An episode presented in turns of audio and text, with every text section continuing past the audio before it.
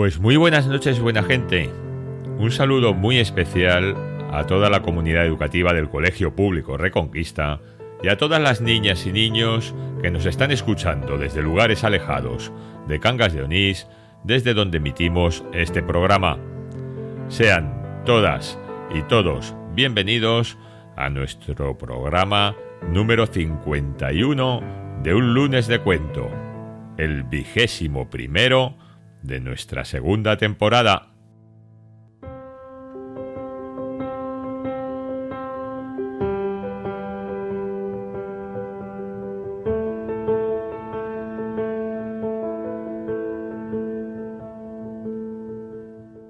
Yo soy Julio, transmitiendo para Radio Cangas. Muchas gracias a Manuel Martínez, nuestro apreciado técnico de la radio, y a Javier Torroba, nuestro sobresaliente coordinador de este fantástico proyecto que es la radio escolar. Hoy vamos a comenzar con las narraciones del alumnado de un nuevo grupo en un lunes de cuento. Se trata del alumnado de tercero B, liderados por su tutor Javi Torroba, quienes nos transportarán a mundos fantásticos y nos envolverán con sus voces llenas de emoción y entusiasmo. Así que pasen, pónganse cómodos y prepárense para dejarse llevar por las palabras que flotarán en las ondas de nuestra radio escolar. Nuestro lunes de cuento de hoy está a punto de comenzar y prometemos que será un viaje inolvidable. Adelante, narradores, los micrófonos son todo vuestros.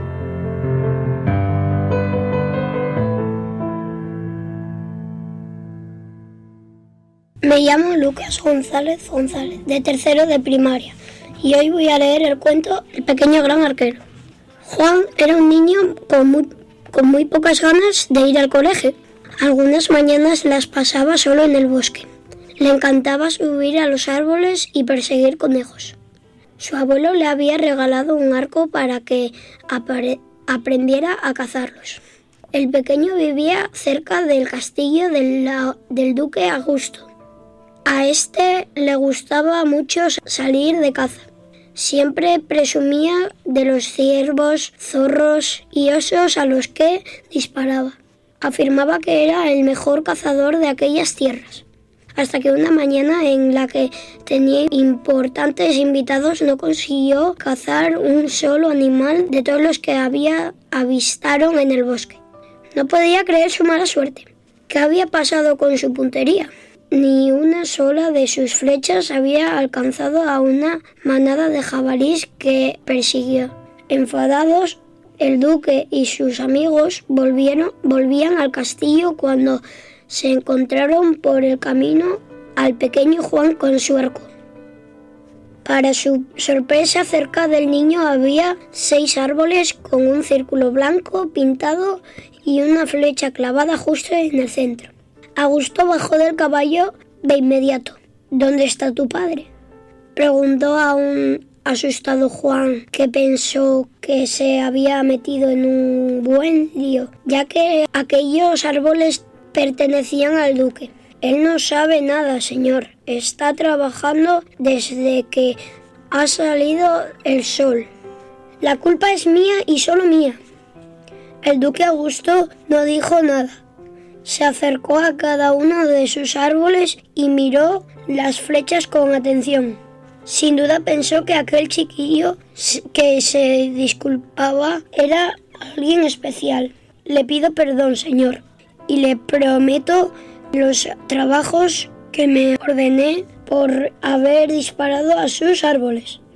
Yo solo quería practicar. ¿Eres tú quien ha disparado preguntó el rey al pequeño. Sí, ¿va a castigarme? ¿Castigarte? ¿Por qué ibas a hacerlo? Felicidades, chico. Ni siquiera yo hubiera acertado a clavar la flecha en el centro de esos blancos. Sonrió. Dime, ¿quién te ha enseñado a disparar con el arco? Quiero conocer a tu maestro. Juan le explicó que había sido su abuelo, pero que no se le daba muy bien disparar. Por eso esa mañana había estado practicando era un principiante.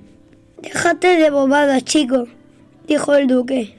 Nadie que no tenga una excelente puntería puede hacer eso que tú has logrado. Señor, es que yo primero tenía la flecha y después dibujo el círculo. Algún día voy a lograr que sean las flechas las que en el primer disparo de mi arco alcancen siempre el blanco perfecto. El duque Augusto empezó a reír como un loco. Su carcajada contagiaron a sus amigos y luego y luego a todos sus hombres. Aquella mañana el poderoso cazador aprendió que muchas veces la imaginación es el arma más poderosa.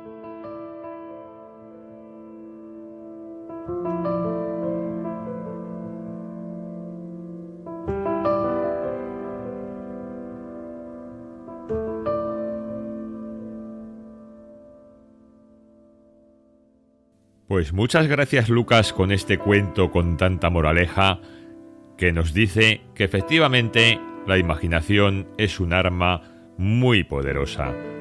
Y es que hay veces que tenemos que ver las cosas para creerlas, pero en muchas otras ocasiones lo conveniente es creerlas para poder llegar a verlas. Y continuamos con la segunda locución del día a cargo de Patricia, que puede comenzar cuando quiera. Hola, soy Patricia de Tercero B y hoy os voy a contar el cuento de la princesa valiente, hecho por Julio. Érase una vez en un reino muy lejano donde vivía una princesa llamada Valentina. El país vecino estaba gobernado por un rey llamado Leonardo, que tenía un hijo llamado Eric. Eric era un príncipe muy apuesto y vanidoso, que se miraba constantemente al espejo. Le gustaba ser el centro de admiración de, todas las jóvenes del reino que querían casarse con él para convertirse en princesas. Cerca del reino, en una cueva oscura, habitaba un temible dragón llamado Baltasar, al que le gustaban mucho los desafíos. De vez en cuando Baltasar se acercaba a los poblados del reino y capturaba jóvenes para llevarlos cautivos a su cueva y posteriormente devorarlos. Todos los valientes del reino que habían intentado acabar con el dragón habían fracasado y muerto en el intento. Un día el dragón capturó a Eric y lo mantuvo prisionero en su guardia con la intención de comérselo. Valentina, valiente y decidida, cabalgó hasta la cueva del dragón y le hizo una propuesta audaz. Baltasar, te hago una propuesta, exclamó Valentina. Si me das la oportunidad de cumplir un reto, liberarás al príncipe. Si no soy capaz de cumplirlo, te quedarás con él y también conmigo. El dragón aceptó la oferta intrigado y propuso un desafío. Valentina tendría que cruzar un laberinto cercano a su cueva, lleno, de trampas mortales y encontrar una, una llave mágica en el centro del laberinto. Valentina, con astucia y valentía, logró superar todas las trampas y, encontrar la llave mágica. Con ella en mano liberó a Eric y juntos regresaron al, al castillo del rey Leonardo. En el camino, Eric se enamoró de, Valentina por su fuerza, su belleza y su determinación, y pensó invitarla a pasar unos días con él. En el castillo de su padre estaba seguro de que Valentina aceptaría, pues cualquier mujer del reino desearía algo así. Impresionado por la valentía de Valentina, el rey Leonardo no solo propuso que se, que se pasara unos días en su castillo, sino que además le ofreció a Valentina que se casara con su hijo pero Valentina, sabiendo que la valentía era esencial en su vida, puso una condición. Aceptaré casarme con Eric si él cumple un reto de valentía, declaró, Valentina con determinación. Tendrá que traerme una piedra de la montaña más alta del reino, cuyo camino esconden numerosos peligros y trampas mortales que solo los más valientes aventureros, con mucha fuerza interior, saben sortear. Al escuchar lo que Valentina proponía, el príncipe Eric sintió mucho miedo y no fue capaz de realizar el desafío propuesto, negándose a intentarlo. Entonces Valentina tomó una decisión sorprendente, pues abandonó el castillo en busca de otras aventuras y desafíos emocionantes, anunció Valentina con, con resolución en su voz. Así Valentina partió en solitario, dispuesta a vivir nuevas experiencias y a encontrar a un compañero verdaderamente valiente con quien compartir su vida. Y aunque el rey Leonardo y el príncipe Eric se sintieron tristes por su partida, admiraron el coraje y la determinación de la princesa Valentina, mientras se adentraba en el, mundo, lista para enfrentarse a cualquier desafío que se, que se interpusiera en su camino. Y colorín colorado, este cuento sorprendente de una princesa valiente se ha acabado.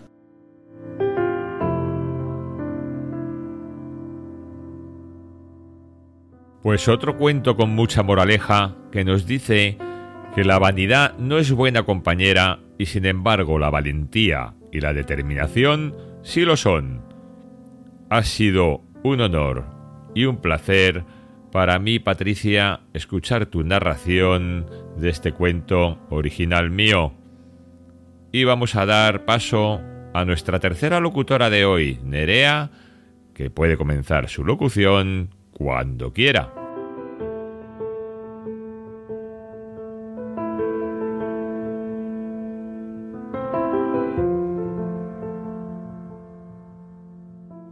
Hola, me llamo Nerea de tercero B y os voy a contar el cuento Vamos a inventar los números del escritor italiano Gianni Rodani.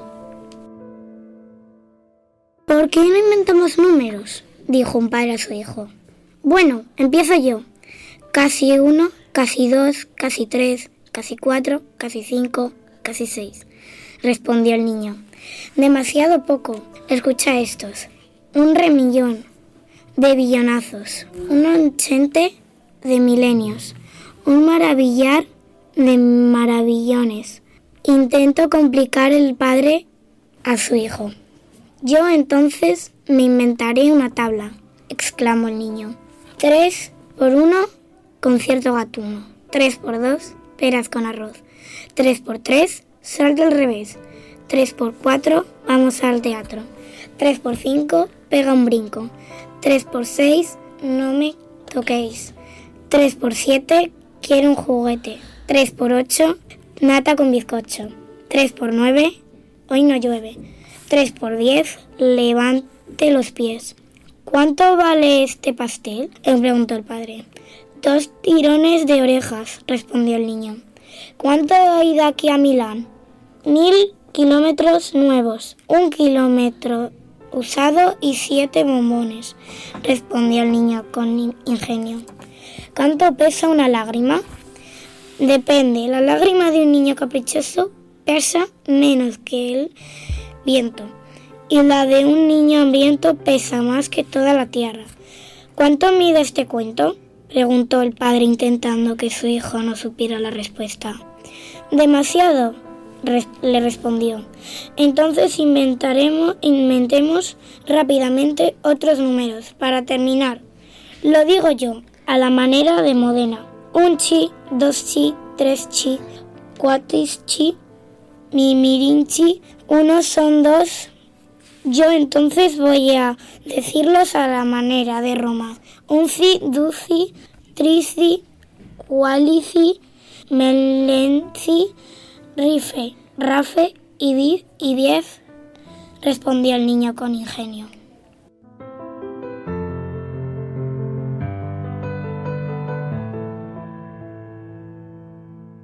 Pues un muy divertido cuento y de difícil lectura, Nerea, por ese trabalenguas que hacen ese padre y ese hijo con los números. Me ha encantado tu narración, sobresaliente. Pero... No se vayan todavía, aún hay más. Pues efectivamente no se vayan todavía, pues aún hay más. Y es que voy a tener el placer de relatar con la colaboración especial de dos alumnos muy especiales un cuento muy espacial. Ellos son Lucía y Alex, alumnado muy querido de cuarto de primaria, y el relato que narro en su compañía se titula Buenas noches Darth Vader, cuento en el que el siniestro Darth Vader hace a su vez de narrador de un cuento para dormir a sus hijos y en el que van apareciendo en verso gran parte de los personajes de la trilogía de la Guerra de las Galaxias, deseando que sea de su agrado y esperando que lo disfruten tanto como he disfrutado yo contándolo junto a mis queridos Alex y Lucía, para todos ustedes y para Radio Cangas Reconquista en su programa número 51, buenas noches, Darth Vader. Hace mucho tiempo, en una galaxia muy, muy lejana,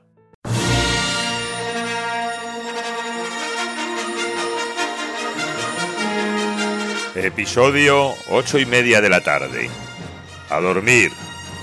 Lord Darth Vader domina la galaxia, mientras trata de dominar a sus gemelos Luke y Leia Skywalker.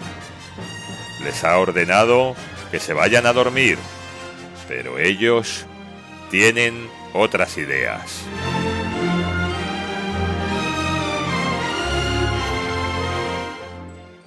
Luke, Leia, uníos a mí y yo completaré vuestro descanso. ¿Por qué tenemos que ir a dormir? No, no quiero. Yo soy tu padre. Si conocierais el poder del sueño... Léenos un cuento, papá. Léenos un cuento, papá. Como deseéis. Es difícil dormir si eres un irritado humanoide. Es el momento de apagar a todos los droides. ¿Protocolo? Es mi función principal, señor. Estoy muy versado en la materia. Mi primer trabajo consistió en programar elevadores binarios muy similares a los evaporadores. Se tarda mucho. Nada necesita que tanto tiempo se derroche como que los droides de combate se den las buenas noches. Roger, Roger, Roger. Para todos los Wookiees de Kashyyyk es hora de dormir. Así que hasta muy arriba de sus árboles tienen que subir. Los moradores duermen, todos sus quehaceres hechos, mientras en el exterior los bantas roncan satisfechos.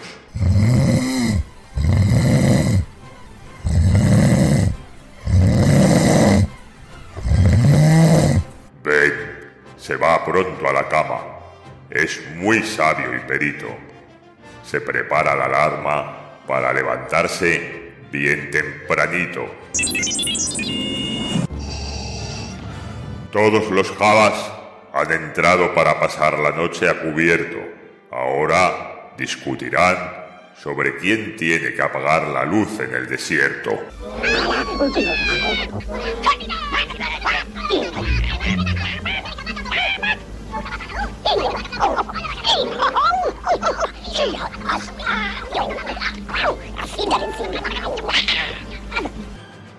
A Chihuahua y Han Solo les cuesta dormir, qué tristeza, en este lugar tan lleno de maldad y vileza.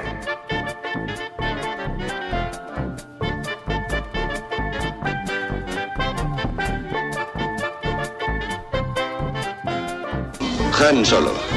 Soy el capitán del halcón milenario. Buenas noches, halcón. Duerme genial. Que no te muerda una babosa espacial. Es hora de dormir. Lo es para Yoda y para todo el pantanoso Dagoba. Pronto descansaré. Sí. El sueño. Ganado lo tengo. Los soles de Tatooine se han puesto por poniente. Es hora de que el Sarlacc duerma y digiera fácilmente. Durante toda la noche, el local de Java bulle con fragor. La noche es demasiado ruidosa para el soñoliento rancor. Cerca del dormitorio del emperador, los guardas oyen ruido en el interior. Pues el emperador, en sus sueños, vuelve a hablar con fervor. Con el tiempo tú me llamarás maestro. Todo aquello que ha sucedido ha sido de acuerdo con mis designios. Buenas noches, estrella de la muerte. Y a todas y todos ustedes oyentes, buenas noches y buena suerte.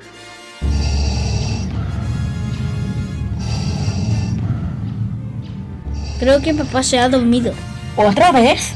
Pues yo también tengo sueño. Vamos a dormir.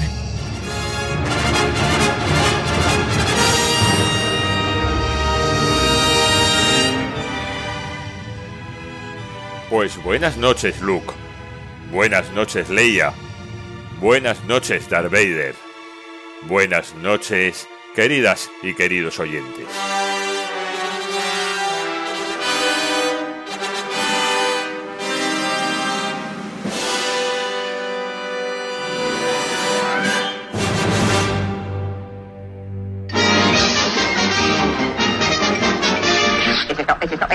money God.